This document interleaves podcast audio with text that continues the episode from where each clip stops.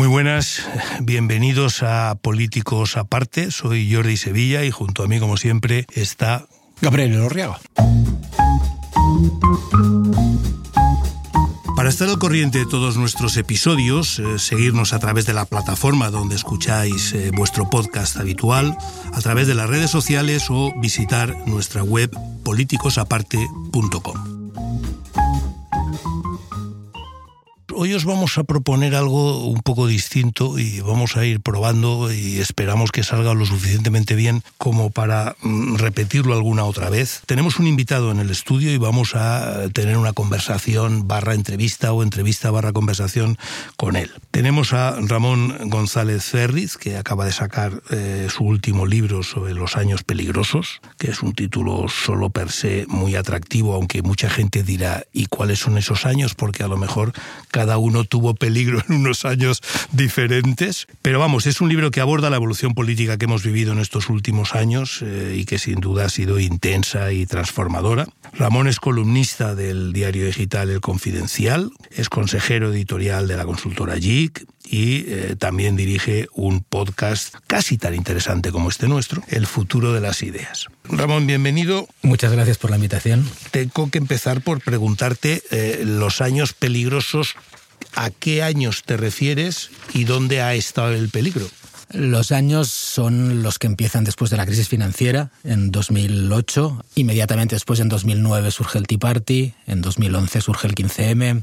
En 2014 surge Podemos. En el 13, perdón, me he adelantado, Vox. Eh, Brexit, Trump pandemia, Ucrania, es decir, son 15 años más o menos, entre el 9 y el 24, en lo que creo que ha estado en peligro es pues la democracia tal como la entendemos. la democracia tal como la entendemos la gente aburrida como creo que somos nosotros. Es decir, la democracia como una alternancia entre partidos de centro derecha y, y centro izquierda con un relativo respeto por las normas básicas de la democracia liberal que se iban turnando, pero que básicamente no cuestionaban el sistema, cuestionaban las políticas que hacíamos dentro del sistema, pero no el sistema. Son años peligrosos porque la política no ha ido tanto de quién gobierna, que por supuesto también, sino de una pugna entre gente que creía que todo el sistema estaba podrido y que había que cambiarlo, y gente que creía que debíamos mantener lo esencial de la democracia liberal. Ese creo que ha sido el peligro. Por tanto, le das una visión global, que es una de mis obsesiones también, en el sentido de que nos estamos mirando demasiado el ombligo últimamente y creemos que lo que pasa en España solo pasa en España y no es exactamente, no es exactamente así, que por tanto hay un problema que tiene para mí tres características. Yo creo que es verdad que muchas de las promesas que la democracia liberal ha hecho en Occidente no se han cumplido y desde luego la crisis del 2008 fue la evidencia más palpable y dramática de ello, que eso ha generado cabreo en una parte muy importante de los ciudadanos y que ese cabreo se ha canalizado hacia distintas fórmulas de populismo, aunque tú vas en tu libro un poco más allá, porque este razonamiento que serviría para los votantes de Trump no me acaba de valer para el Tea Party. Quiero decir, creo que también hay ahí una parte de lo que tú llamas el mercado de las ideas, ¿no? Sí, yo lo, que creo, o sea, creo que el cabreo después de la crisis es legítimo, la sensación de que las élites habían fallado, creo que es totalmente legítima. En Estados Unidos con el sistema financiero, en España con el mercado inmobiliario. Cada país tiene su historia, pero creo que era legítimo pensar que las élites habían fracasado y que el sistema, que normalmente llamamos neoliberalismo, a mí no me gusta, creo que en Europa teníamos más bien una versión del ordoliberalismo. Creo que no es del todo preciso, pero creo que se parece más a eso que al neoliberalismo. Creo que teníamos razón para pensar el sistema no ha fallado, ha cometido errores sistémicos gordos, de verdad. De modo que me parecía legítimo, totalmente legítimo, que en ese mercado de las ideas surgiera más oferta, más oferta de ideas. ¿A, qué necesitamos? El Tea Party lo que decía que lo que necesitábamos era mucho menos Estado, muchas menos élites tradicionales, muchos menos burócratas. ¿Qué decía el 15 que necesitábamos más Estado, más protección social. Y más democracia. Y más democracia. El 15M más democracia. Y menos corrupción. Es que esos dos movimientos se transforman rápidamente. Yo creo que el Tea Party que es de un libertarismo por el que yo en ocasiones puedo tener cierta simpatía. A mí los impulsos libertarios me caen más o menos bien, aunque creo que no aguantan 48 horas de gobierno, pero puedo tener cierta simpatía. Creo que evoluciona hacia formas de autoritarismo del cual Trump, del cual Brexit son expresiones. El 15M creo que deriva en algo que pasa en buena parte de Europa y también de Estados Unidos, que es nuevas izquierdas a la izquierda de la socialdemocracia. Por supuesto Podemos, pero también Siriza, ah, también el cambio del Partido Socialista francés, también el ala izquierdista de los demócratas. O sea que lo que intento explicar es la rapidísima transformación de lo que creo que son dos movimientos primigenios. Incluso el Prusés tiene sus raíces en el 15M, particulares, distintas, pero las tiene. Ah, eh, es la evolución de movimientos que creo que en un principio puedes ver con simpatía. Desde la derecha desde la izquierda puedes ver con simpatía al Tea Party o el 15M, pero que rápidamente se vuelven identitarios y rápidamente se vuelven autoritarios. Lo que ha pasado también es que la dificultad, o sea, ahora es más difícil digerir esos shocks. ¿no? O sea, yo tengo la impresión de que siempre ha habido en algún momento flashes, pues, yo qué sé, mayo del 68 que pues, eh, impacta sobre, sobre la estabilidad del modelo y, revuelve las, las, entrañas de, un modelo aparentemente consolidado. Pero quizá la, diferencia no está tanto en el, en el, shock que produce un, elemento concreto, como pasa en la crisis financiera, sino el contexto en el que se produce que tú lo apuntas también, ¿no? Es decir, yo, yo le doy mucha importancia al, al, impacto que la tecnología ha tenido en los medios de comunicación, ¿no? Es decir, los medios de comunicación y la concepción de la información como parte del entretenimiento y los programas, ¿no? Fox News es de, es de principio de siglo realmente, el fraccionamiento de audiencias brutal entre medios de comunicación, ¿no? La pérdida de esa vocación generalista de los medios de comunicación que pretendían atender todos los públicos y de repente todos, y en España es clarísimo, pero en cualquier otro país es igual, todos se convierten en, medios de nicho. Eh, la posibilidad de, a través de redes sociales, lanzar mensajes directamente y, romper con la intermediación que ejercían eh, partidos políticos o otro tipo de intermediarios sociales. Es decir, la diferencia eh, básica es que la crisis del, del 8 cae en un contexto, digamos, muy propicio para resolver. Y luego, probablemente, el, no querer entender una cosa que se repite siempre, ¿no? Con, distintas fórmulas, ¿no? Contra las élites, contra la casta, contra no sé qué. Pero claro, es decir, es que en, en, una democracia representativa la alternativa a las élites es la tiranía. Es decir, eh, tú puedes sustituir unas élites por otras élites, pero que la idea esa de que gobiernan las no élites, bueno, nunca he entendido muy bien qué quiere decir, ¿no? Pero o sea, hay un discurso que en el fondo es necesariamente populista y que tiende a acabar con los sistemas democráticos, potentísimo. ¿no? Ahora da la impresión, digo por dar un, un punto de optimismo, sí da la impresión de que poco a poco también se va digiriendo este shock, ¿no? Sí, lo que dices es totalmente cierto. Yo, yo lo que creo es que en el momento que sucede la crisis también es un momento en que cambia lo que yo he llamado el mercado de las ideas, ¿no? La manera en que intercambiábamos las ideas políticas y sociales era más o menos estable desde la invención de la televisión. ¿no? Desde entonces teníamos un sistema de intercambiar y generar ideas que pasaba por la universidad, los intelectuales, los economistas, los periódicos. Cada parte, cada actor de este mercado hacía su papel y lo conocíamos. Lo, lo que sucede en los dos años previos al estallido de la crisis es la emergencia de las redes sociales y la aparición del smartphone.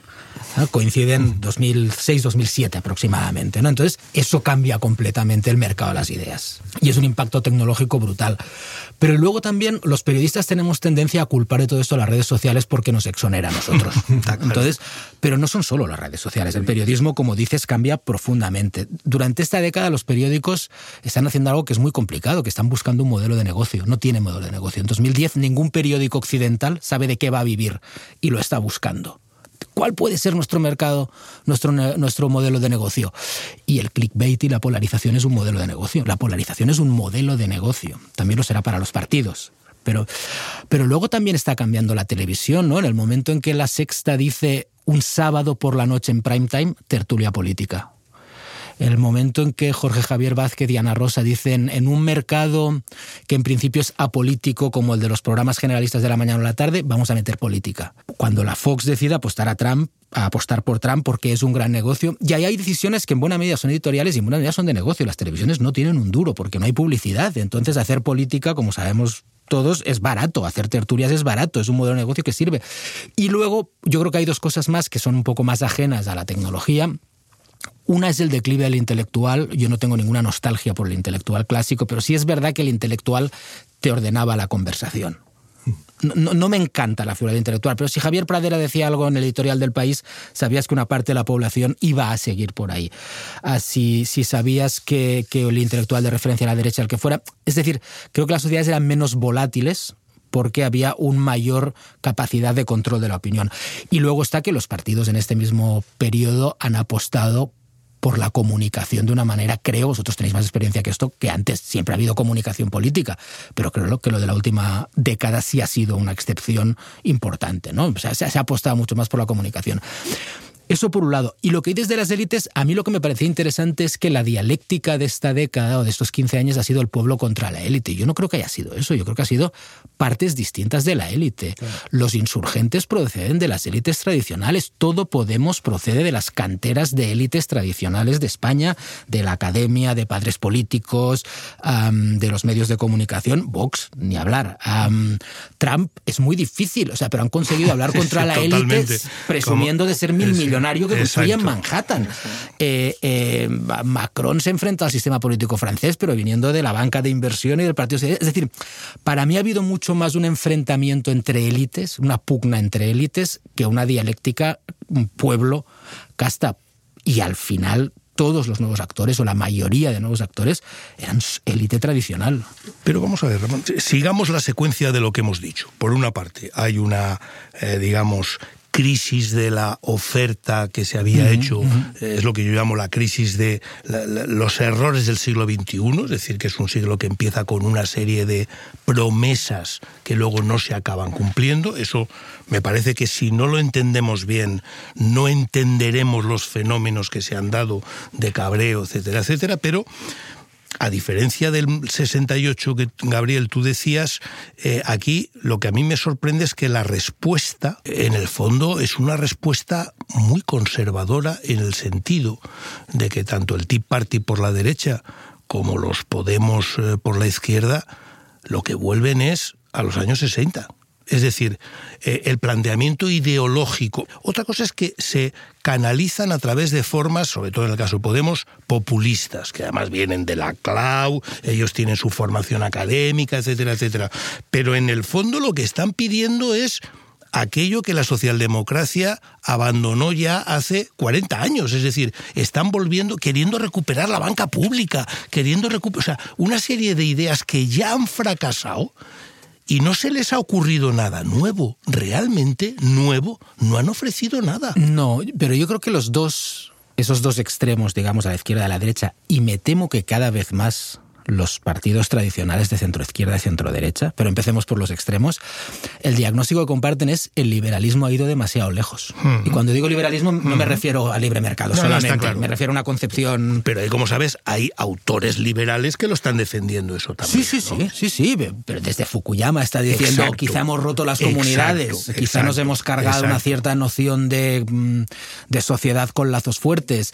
Ah, creo que está esa sensación y creo que hay una sensación de que los pilares de ese liberalismo no funcionan, eh, que la globalización no ha funcionado y ha destruido las comunidades locales. El problema era el Estado, pero cuando viene la crisis, papá Estado ven a resacatarme. Exactamente, que, que la globalización cultural ha diluido los lazos nacionales. Yo en esta época he redescubierto la idea de nación a la que nunca le había prestado atención y me he dado cuenta que hay un montón de gente que le parece muy importante. Y no es ridículo incluso para los que tenemos un instinto cosmopolita fuerte, tenemos que pensar en esas cosas. Sobre todo si tienes en cuenta, yo siempre lo digo, que es una idea que ha estructurado la sociedad humana, sin lugar a dudas, desde hace cuatro días, ¿eh? no nos engañemos, es una idea muy moderna. Y creo que hay una recuperación de ideas antiguas que la mayoría son. Vamos, yo no creo que hayamos vuelto a los años 30 del siglo XX, pero, pero, sí es verdad que hemos recuperado un montón de ideas que, que ya sabíamos que no habían funcionado. empezar a pedir banca pública. Dices, si no es una oposición, digamos, dogmática, es que no suele salir bien. No suele salir bien. Es que, es, que el, proteccionismo no suele salir bien. Ah, entonces, eh, si es verdad que han vuelto eso. Mi preocupación, y es la preocupación que dejo en el epílogo, es que me parece parece que buena parte de los partidos tradicionales sistémicos o de las ideologías sistémicas, de otra manera... Han abrazado lo mismo. Han abrazado lo mismo. hay, ahora creo que tanto estamos viendo, hay un recelo hacia la independencia judicial creciente en los partidos sistémicos, de centro izquierda y de centro derecha. Hay una pasión por la política industrial que no digo que no, pero que a veces también sale muy mal. En o sea, el populismo es contagioso. Es contagioso y, oye, que tenemos que volver a un periodo un poco más estatalista. A mí no me encanta la idea. Pero, oye, no digo que no sea el momento de hacer algunas cosas más de Estado. Pero un nuevo Estado, un nuevo Estado, no el de toda la puta vida. Pero, pero, pero sí lo veo con un poco de al final muchas cosas, por ejemplo, que ha hecho la Unión Europea, que tenemos un cierto consenso en que lo ha hecho bien, y yo estoy de acuerdo en que ha hecho bien algunas cosas. Bueno, porque lo ha hecho la élite tradicional con cara de democristiana alemano, con cara de socialdemócrata francés, pero esto mismo lo hacen los populistas. Lo que ha hecho Biden lo propone Podemos y nos echamos las manos a la cabeza. Eso es cierto. Ah, ah, pero como bueno, como lo han hecho las élites tradicionales, confiamos un poco, la gente de orden, por así decirlo, confiamos un poco más en ellos. Pero el plan económico de la Unión Europea de Estados Unidos es y no me parece mal, ¿eh? pero es comprarle el paquete proteccionista de inversión pública, de, Estado que hace política industrial. Es un giro 180 grados, total. total. Lo que pasa es que hay un, hay un error de fondo. O sea, yo estoy de acuerdo en que, esa es la, la, sensación ¿no? y que es la dinámica un poco que, que, existe, pero hay que hacer lo posible por prevenirlo. ¿no? Porque es decir, eh, empezando porque la propia crítica a la globalización es profundamente falsa. ¿no? O sea, parte de, de, una, de una evidencia que, que la contradice. Es decir, la globalización ha funcionado extraordinariamente bien es decir, no hay más que ver eh, la evolución de, la, reducción de la pobreza en el mundo, la evolución de la renta media, la desaparición de enfermedades en todo el globo, la eh, edad media y la supervivencia media. Es decir, lo que pasa es que la globalización ha funcionado bien en términos globales. y otra cosa es que ha tenido eh, indudablemente impactos concretos en determinados territorios. A los que no hemos hecho caso. a los que no hemos hecho caso. ¿no? Y esa transformación, que yo creo que ahí sí que es donde hay un análisis compartido, es decir, probablemente lo que no hemos sido capaces es de anticipar, que lo sabíamos, porque eh, eh, no, era, no era un asunto desconocido, pero digamos, no hemos sido capaces de articular políticas específicas para digamos, ajustar los procesos internos de transición, lo que nos lleva es a políticas intervencionistas de carácter eh, agregado, por decirlo de alguna manera, que, es el error. ¿no? Es decir, esto es mucho más de, cirugía fina, es mucho más de, analizar cuál es tu estructura social, tu estructura económica, ver dónde tienes problemas y ajustar los procesos de transición y no disparar, porque efectivamente el neoproteccionismo es una catástrofe. Es decir, la autonomía estratégica europea yo creo que es algo que cada vez que lo oímos hablar eh, hay que encender la alarma. No porque no tenga sentido, que lo tiene, que por supuesto eh, tiene una parte de razón y digamos hay que atenderla. Pero claro, bajo ese paraguas puedes introducir cualquier cosa, ¿no? Es decir, desde, desde proteccionismo agrícola hasta industrial, hasta lo que sea, ¿no? Entonces, nos movemos en un momento, eh, digamos, de muchos equívocos o de demasiados equívocos, donde probablemente lo que, lo que hay que hacer es que ir, reconduciendo situaciones con, mucho más tiento. ¿no? Y sobre todo, antes Jordi mencionaba la palabra, creo que estamos en un momento generalizado de, de un giro conservador de la sociedad, es decir, ah, de todo esto que estamos hablando claramente la izquierda que hemos llamado populista ha fracasado, no queda nada. En el Partido Demócrata, en los laboristas, no queda nada. Siriza, eh, Podemos, es decir, es Excepto el contagio que han dejado en los partidos oficiales. Sí, sí, de acuerdo, pero, pero sí es verdad que la resaca de estos 15 años, o digamos, o la constatación, eh, es que los, los movimientos insurgentes de derechas están teniendo mucho más éxito que los de, los de izquierdas. Mucho más recorrido, capacidad de gobernar, capacidad, tú lo mencionas antes, también capacidad de transformarse, ¿no? Te sale Meloni y gobierna como una señora de derechas, hombre, a mí no me encanta, pero bueno, gobierna más o menos como una señora de derechas normal o relativamente normal. Ya veremos qué pasa pues, cuando toquen poder gente como Vox, ya veremos qué pasa con la alternativa con Alemania o incluso con el Partido Republicano. Pero es verdad, quien tenía la tesis correcta, y no me gusta nada reconocerlo, era la derecha dura. Más proteccionismo, más nacionalismo, más lazos comunitarios impuestos desde el Estado y eso me parece que va a marcar los próximos tiempos. Yo no hablo de fascismo porque creo que es exagerado, no hablo de necesariamente de Polonia o de Hungría, que a veces son las analogías. Ahora que vamos hacia sociedades un poco más autoritarias, no tengo muchas dudas.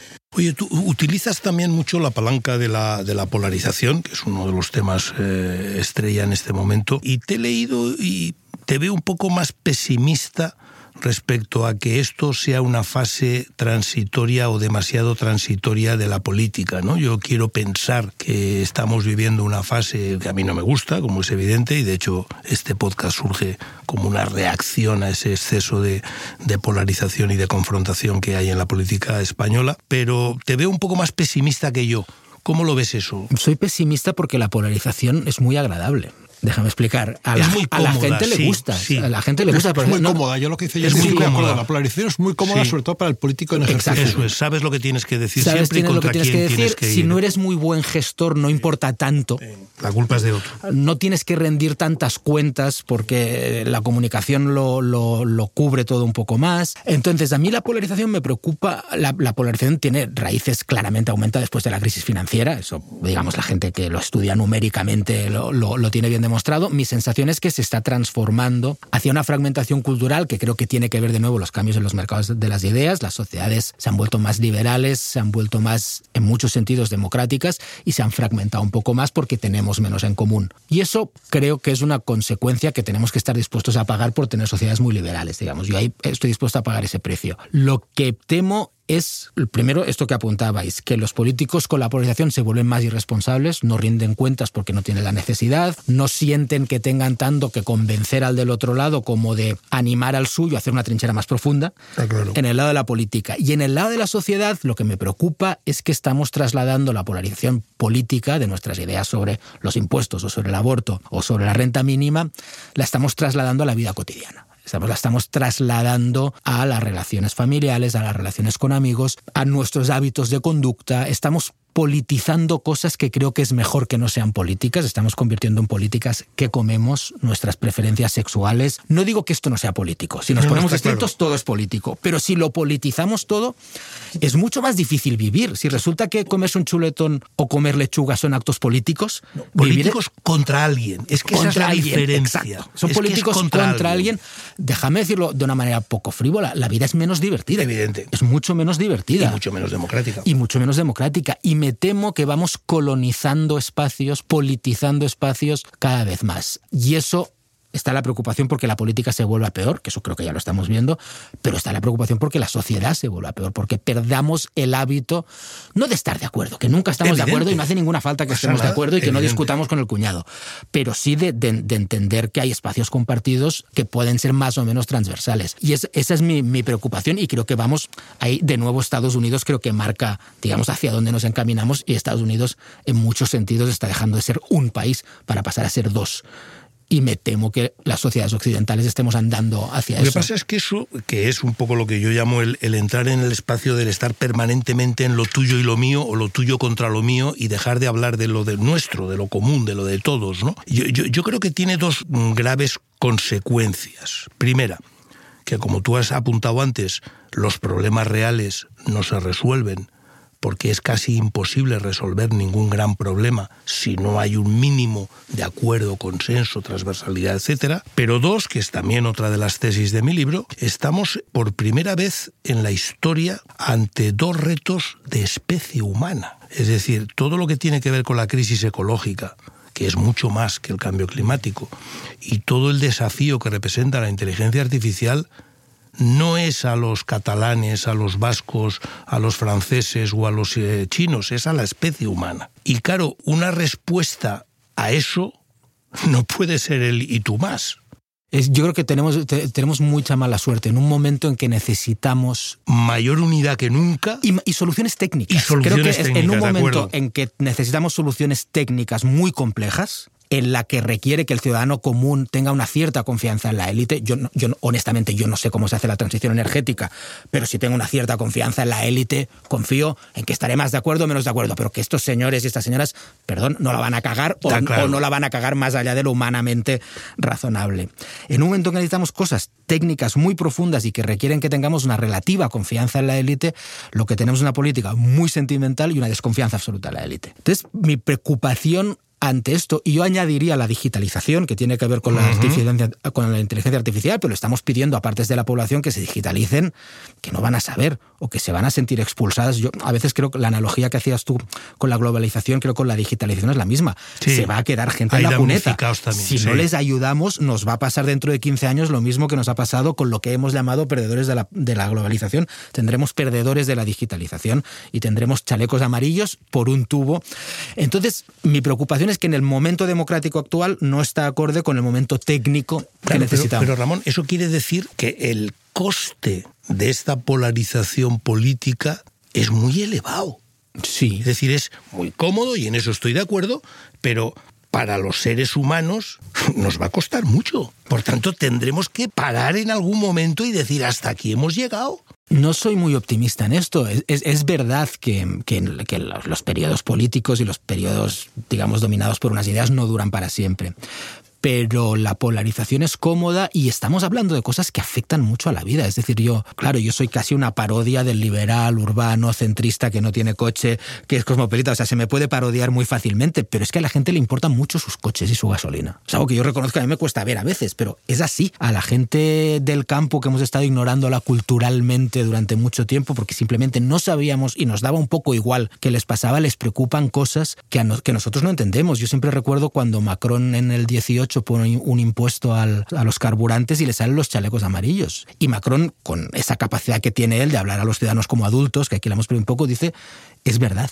llevamos décadas pidiendo que hagáis ciertas cosas, que tengáis una casa fuera, que tengáis dos coches, que llevéis al niño a clases de música, con el coche no sé qué, y ahora os hemos dicho que cambiéis. Entiendo vuestro cabreo, pero tenemos que hacerlo. Pero quito el impuesto. Ah, entonces, sí, sí veo que son procesos que aumentan la fragmentación política, que no favorecen la unidad política o el consenso, que todo el mundo tiene incentivos.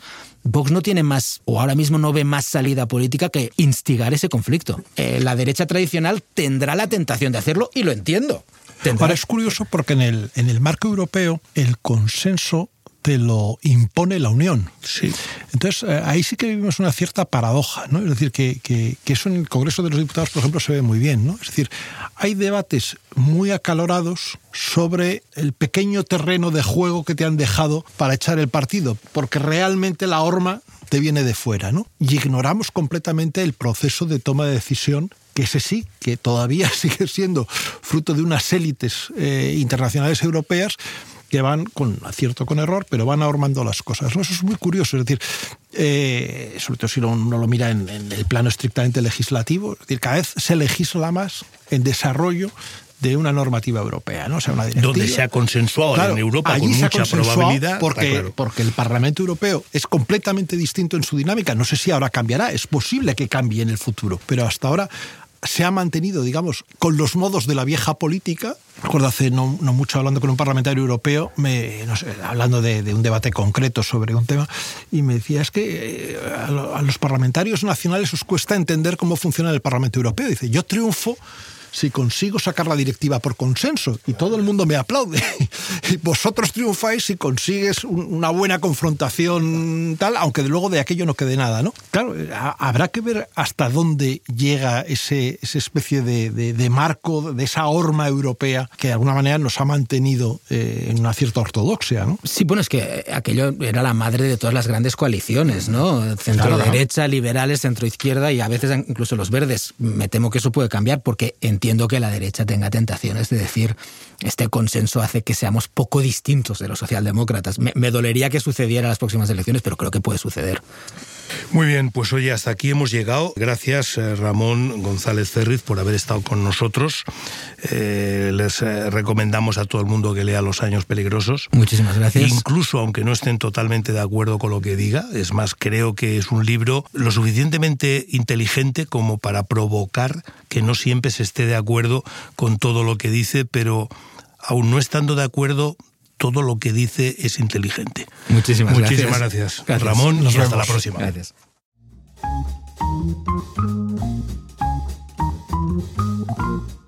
Políticos Aparte es una producción creada por Gabriel Orriaga, Jordi Sevilla, Tom Barnes Marañón y Tom Barnes Luca de Tena.